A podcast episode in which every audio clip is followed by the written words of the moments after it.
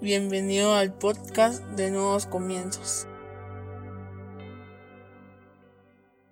Bienvenido seas una vez más a Nuevos Comienzos. Qué alegría tenerte con nosotros este día. Hoy vamos a hablar sobre el poder de la resurrección. Para eso yo te voy a invitar a que vayas a tu Biblia y que busques Lucas capítulo 24 de versículo 3 al 6 en la versión PDT. Lucas 24 del 3 al 6 en la versión PDT dice, entraron pero no encontraron el cuerpo del Señor Jesús. Las mujeres no entendían lo que estaba pasando cuando de repente dos hombres vestidos con ropa muy brillante se aparecieron de pie junto a ellas. Las mujeres tenían mucho miedo y se postraron rostro a tierra. Los hombres les dijeron, ¿por qué están buscando entre los muertos al que está vivo? Jesús no está aquí, ha resucitado. ¿No recuerdan lo que les dijo en Galilea? Cierra tus ojos, vamos a orar. Señor, te damos gracias por el privilegio que nos das de compartir tu palabra. Te pedimos que hables a nuestra vida, a nuestra mente, a nuestro corazón, a nuestro espíritu, que renueve nuestros pensamientos, que nos permitas comprender a cabalidad todo lo que tú quieres enseñarnos este día, pero sobre todo que lo que hoy aprendamos lo podamos llevar a la práctica por medio de obras en nuestra vida diaria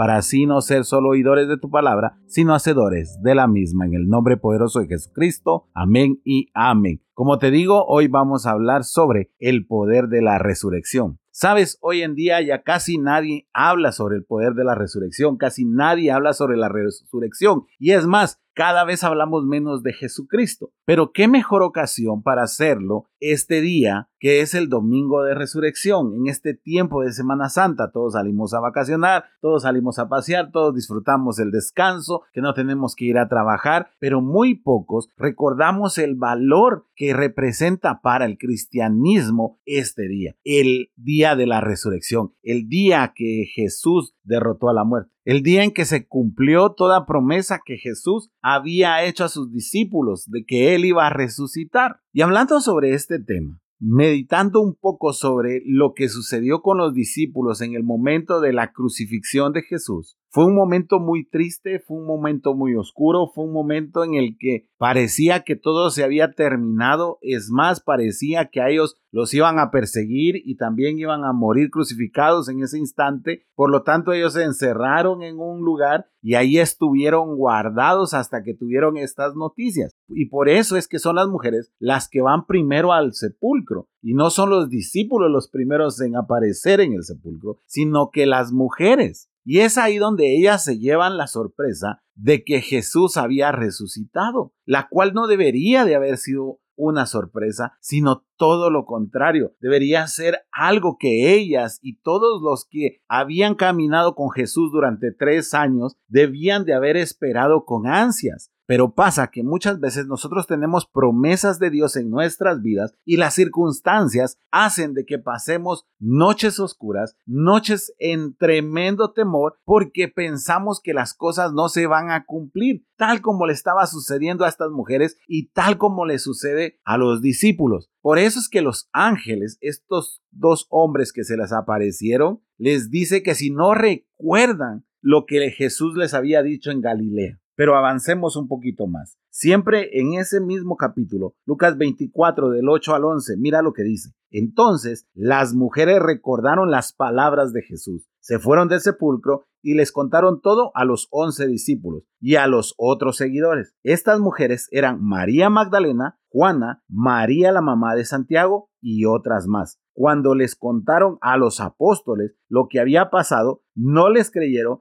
porque les pareció que era un disparate. Interesante, ¿verdad? Porque esta segunda parte que te estoy leyendo comienza diciendo, entonces las mujeres recordaron las palabras de Jesús, pero termina diciendo esta parte que los apóstoles no les creyeron porque les pareció un disparate. ¿Quién crees tú que debería de haber recordado las palabras de Jesús? Los apóstoles. Lo que pasa es que estaban abrumados por la situación que los estaba rodeando. Tú y yo como cristianos muchas veces estamos abrumados por las situaciones que nos están a nosotros rodeando y eso hace que nos convirtamos en cristianos sin esperanza, cristianos que hemos desechado toda promesa, toda palabra y todo sueño. ¿A causa de qué? del ambiente en el que nos estamos moviendo, pero no se trata de movernos en un ambiente propicio, sino de creer que lo que Jesús prometió se iba a cumplir. No se trataba de lo que Pedro, Juan, Santiago estaban pensando, lo que Tomás estaba dudando, no se trataba de eso, se trataba de que ellos debían de recordar lo que Jesús había hablado sobre que al tercer día él iba a resucitar. Mateo 27 en el 62 Nueva versión internacional dice, al día siguiente, después del día de la preparación, los jefes de los sacerdotes y los fariseos se presentaron ante Pilato. Señor, le dijeron, nosotros recordamos que mientras ese engañador aún vivía, dijo, a los tres días resucitaré.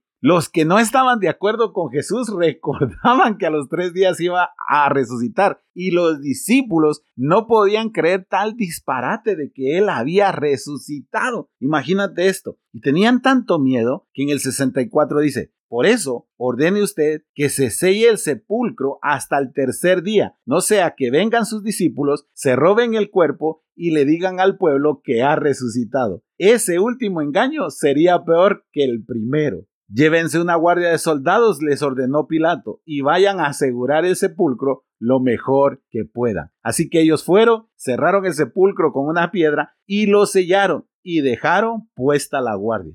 ¿Sabes quién tiene miedo de las promesas que tú tienes? El enemigo. Y el enemigo recuerda mejor esas promesas que nosotros mismos. Tal y como le pasó a Jesús, sus enemigos eran los que sabían que él iba a resucitar al tercer día y pensaron que sellando la puerta iban a lograr de que él no resucitara. Imagínate tal locura. Mientras que los discípulos, por todo el entorno, por toda la persecución, por todo lo que habían vivido, porque Judas se había ahorcado, porque se encontraban entristecidos, porque se encontraban encerrados en un lugar, no podían creer que Jesucristo había resucitado. Sabes, por eso es que el enemigo está tan interesado que ya en las iglesias no se predique Jesús, que ya en las iglesias no se predique sobre la crucifixión, que ya en las iglesias no se predique sobre la resurrección. ¿Por qué? Porque la resurrección dejó en evidencia al enemigo. No importa todo lo que él quiso hacer. Él pensó que había derrotado al Señor cuando genuinamente solo fue él exhibido públicamente y derrotado cuando Jesucristo resucitó de los muertos. ¿Sabes cuándo es el enemigo exhibido públicamente? Cuando las promesas llegan a tu vida, cuando haces tuyo el poder de la resurrección. Nosotros no tenemos un Dios muerto, nosotros tenemos un Dios vivo, nosotros no seguimos a un Jesús muerto, seguimos a un Jesús resucitado que está vivo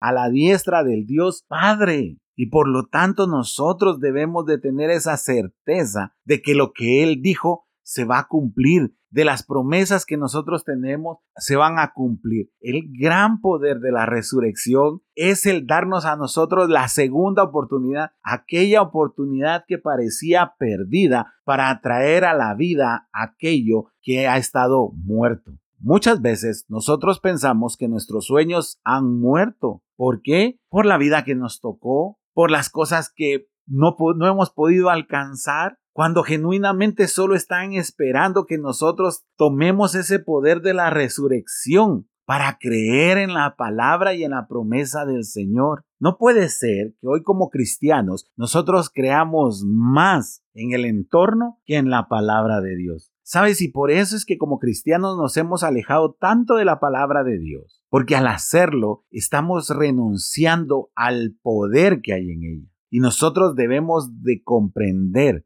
que Jesucristo vivió de la palabra del Señor y resucitó por esa misma palabra. Y nosotros podemos resucitar la situación que parece perdida por medio del poder de la resurrección. El poder de la resurrección nos hace libres, nos demuestra que el enemigo fue derrotado. No es un enemigo en el poder, es un enemigo derrotado públicamente y fue derrotado en el momento de la resurrección. Entonces los cristianos debemos de comprender que somos nosotros los que nos dejamos derrotar. Un día escuché a alguien predicar sobre esto. Decía, cuando uno es el campeón, uno debe de aceptar el reto de aquel que quiere ese campeonato. Pero si el campeón dice, yo no voy a aceptar ese reto, por más que el que quiere el campeonato se lo quiera arrebatar, no se puede. ¿Y sabes quién es el campeón en el universo? Dios. Y nosotros somos sus hijos. ¿Por qué le damos tanto poder al enemigo? ¿Por qué creemos que el enemigo puede contra nosotros? Porque cada vez menos entendemos lo que sucedió en la resurrección. Eso es lo que pasa.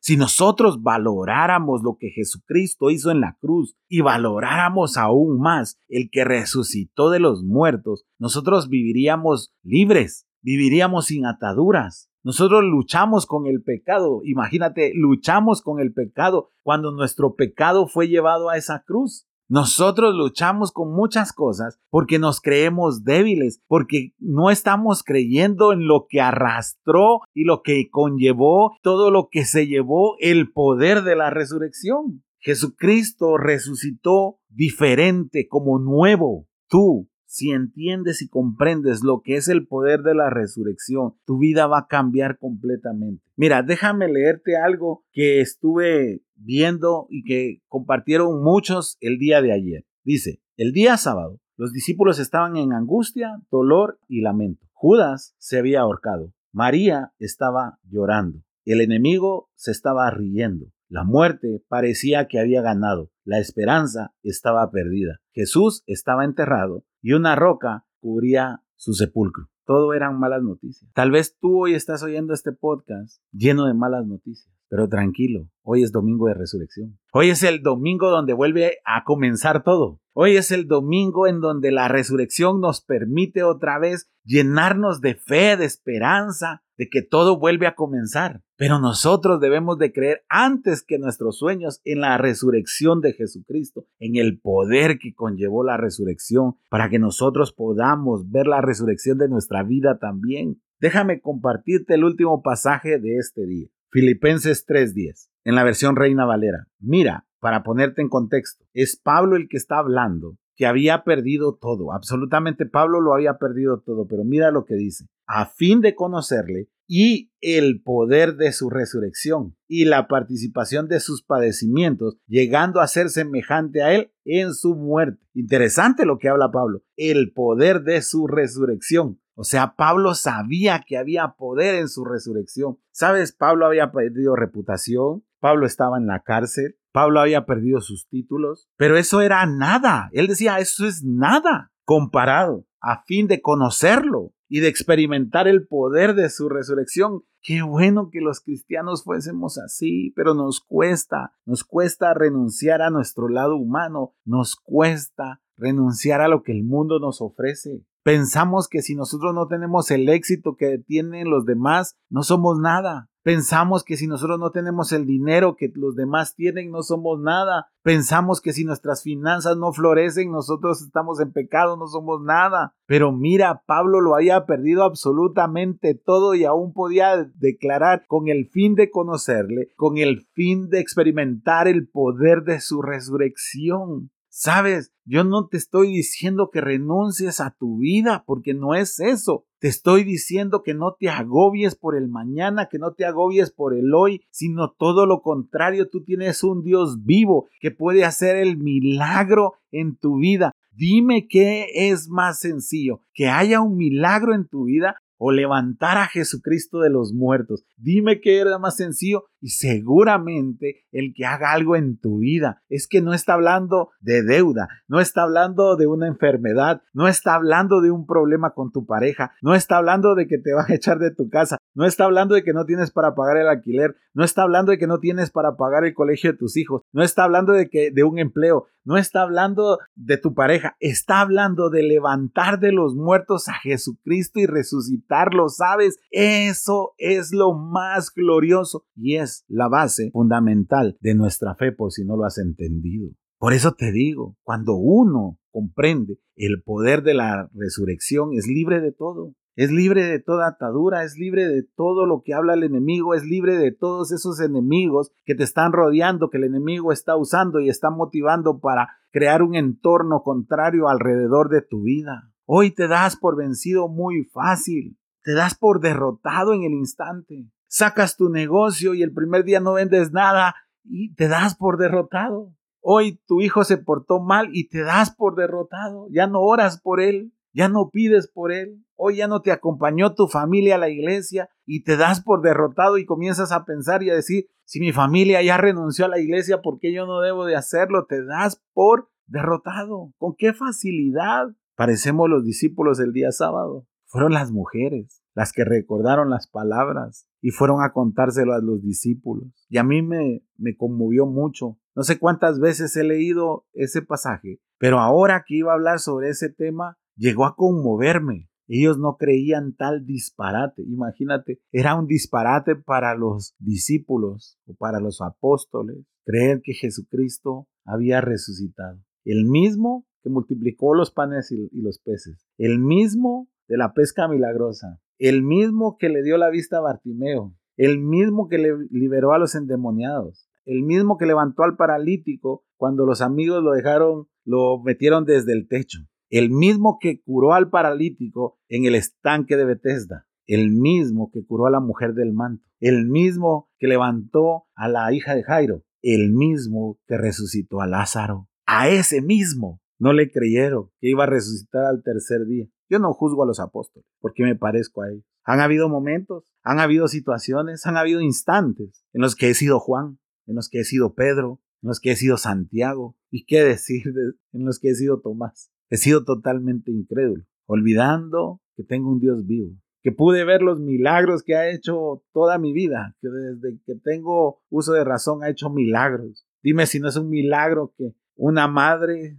sacara adelante a sus dos hijos. Dime si no ha hecho un milagro que mi abuelo que no sabía la opo redonda pudiera dejarnos casa no solo a nosotros, no solo a sus hijos, a los nietos, sino que hasta a los bisnietos. Dime si no es un milagro el haberme sanado de mis ojos dos veces. Y ver todos esos milagros o cuando no había en la casa para comprar, mandar a otros para proveernos. Pero sabes, lo olvidamos y nos parece, nos parece una locura, una barbarie el poder de la resurrección. Por eso me siento tan identificado con los apóstoles, diciendo que era un disparate. Yo también he dicho, cuando alguien se ha acercado y me ha dicho confía en Dios, he dicho es que es un disparate, porque de esta situación no puedo salir. Y sabes, en su eterna misericordia Él me demuestra que sigue estando vivo y que su sí es amén y que si Él lo dijo lo va a cumplir. Porque tal como lo cumplió y que se iba a levantar de los muertos, así fue y está ahí arriba, a la derecha del Padre. Y es el testimonio que nosotros tenemos del poder sobrenatural y nosotros debemos de hacer nuestro el poder de la resurrección. ¿Para qué? Para no darnos por vencido, para levantarnos una y otra vez, tantas veces sean necesarias, porque tenemos a un Dios vivo, a un Dios que venció a la muerte, y si pudo vencer a la muerte, ¿cuánto no podrá hacer por nosotros, por sus hijos, por aquellos por los que vino a morir en una cruz? Interesante.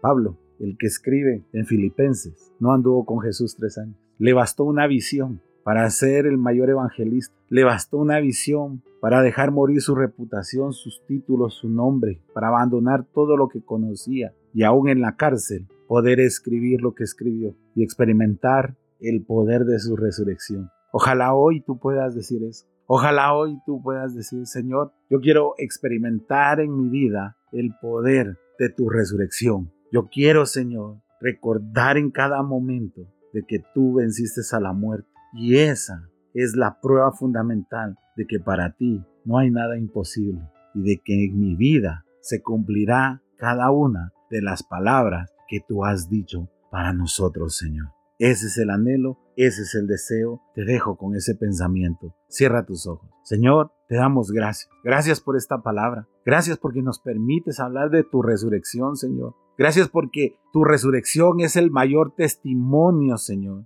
de que tu sí es amén y que nadie puede contra tus palabras, porque tú las conviertes en hechos, Señor. Así que hoy te pido que me ayudes, que ayudes a mi fe para creer que tu palabra y tus palabras se convertirán en una realidad en mi vida, en la de mi familia, en la de mis cercanos, en la de mis amigos, en la de todo aquel que en ti confía, Señor. Gracias. Qué mejor que terminar esta Semana Santa, Señor, recordando lo que marcó mi vida, recordando la base de nuestra fe, la resurrección de Jesucristo, Señor. Gracias. En el nombre poderoso de Jesucristo. Amén y amén. Espero que este podcast haya sido de bendición para tu vida. Si es así, compártela en tus redes sociales. Recuerda A partir del primero de mayo nos reuniremos a las 9 de la mañana, siempre en la sala número 3 de los cines de Tical Futura. Será un placer recibirte con los brazos abiertos. Que Dios te bendiga.